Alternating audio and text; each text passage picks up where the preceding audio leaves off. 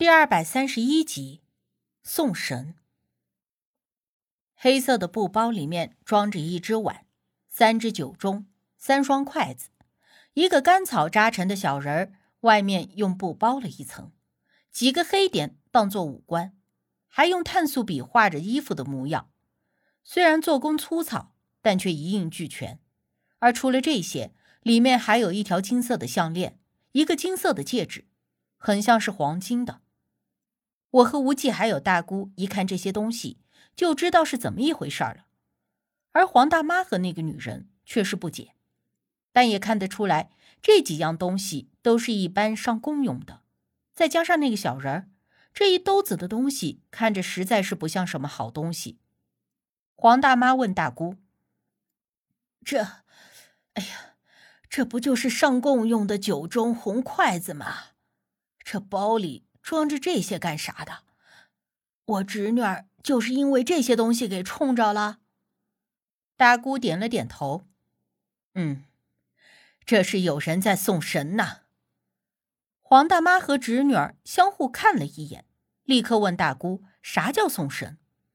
大姑这便简单的给黄大妈解释了一下：送神其实送的并不是真正的菩萨、神明等等。更多的是一些歪门邪道。送神最早的时候是从滇南少数民族那边流传过来的。早前滇南的一部分少数民族中，蛊盛行一时，就是把自己身上中的蛊转移到别人的身上。因为这种东西没有人会心甘情愿的接下蛊，所以就有人把蛊装在精致的盒子或者是包里，然后放在十字路口。因为盒子的外观精美，总会有路过好奇的人捡起来打开看看之类的。有的盒子里面会装上一些钱，有的会装上一些首饰之类。捡到的人一看，这盒子精美，里面还装着首饰金银，自然是美滋滋的要捡回家了。而这带回家以后，蛊也就到了这个人的身上。有的称这种方式叫做送神，但送的都不是好神明。相当于瘟神，但最早对这种做法叫做嫁祸，因为包里装着金银首饰，就类似于嫁妆一般，所以叫做嫁祸。到后来，中原地区也渐渐的开始有这种送神的手法出现，但是中原这边没有蛊，这送神一般送的就是家里不再供奉的神。像是一般家中供奉的真正菩萨神佛的人，大多有所了解。如果因为自身的某些意愿无法再供奉，那就要把神明送回寺庙里，自然就会有寺庙的师傅告诉你该怎么做。但是现如今这年月，人们的利欲心越来越重，为了利欲，简直是无所不用其极，所以也就诞生了许多的邪术和所谓的神明。人们为了求利，把这些神明请回了家，又是招财又是招姻缘的，是否真的能够招来，暂且不说。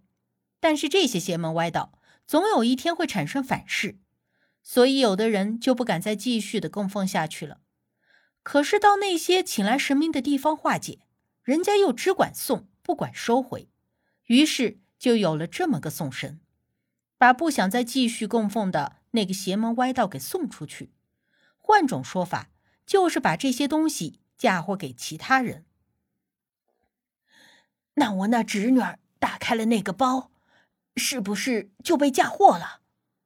黄大妈听了这些，立刻担心的问。大姑宽慰她说：“没事儿，好在呀，及时发现了。要是真捡回了家，那就麻烦了。发现的早，及时给处理了就可以了。”大姑，你可一定要帮帮我们呀！黄大妈一把拉住了大姑的手，诚恳地说：“放心吧，放心吧。”大姑拍了拍她的手背，应声道：“其实处理的办法也不难。大姑让黄大妈的侄女儿亲自带着这个包，找到一块空旷没有人的地方，挖了个深坑，然后把包里所有的东西都烧掉，然后。”再用土把坑给填回去就行了，但是做好了以后不能直接回家，要找个人多的地方转一转，然后再回去。一听这个办法这么简单，黄大妈就问大姑，在村外的后山上挖坑烧行不行？大姑说也可以，但最好是要没人去的地方。且不放心的又提醒了一句：包中所有的东西都要烧掉，一样都不要落下。我知道大姑是担心黄大妈和侄女儿起了贪念，因为那包里的项链和戒指看起来都是黄金的，虽然暂时不知道真假，但多少都是有些诱人的。黄大妈的家里也不是很富裕，看到金链子、金戒指，就算是生出了贪念也正常。可是那东西若是真的捡回了家去，就会生出麻烦了。不过大姑该说的也都说了。该提点的也都没有落下，至于究竟会如何，也就只能看黄大妈和侄女儿自己的所作所为了。随后，黄大妈和侄女儿一起离开了，我才问大姑和无忌，为啥黄大妈的侄女儿会因为包里的东西立刻就被冲身了？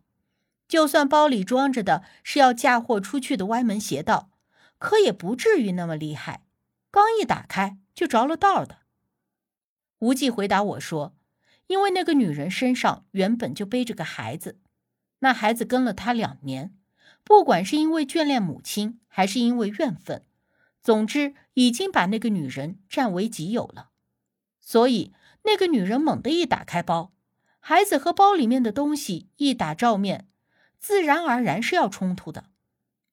应该是那孩子先一步占了女人的肉身，所以才会被我们及时发现。”我听了失笑，那可真是应了那句“塞翁失马，焉知非福”了。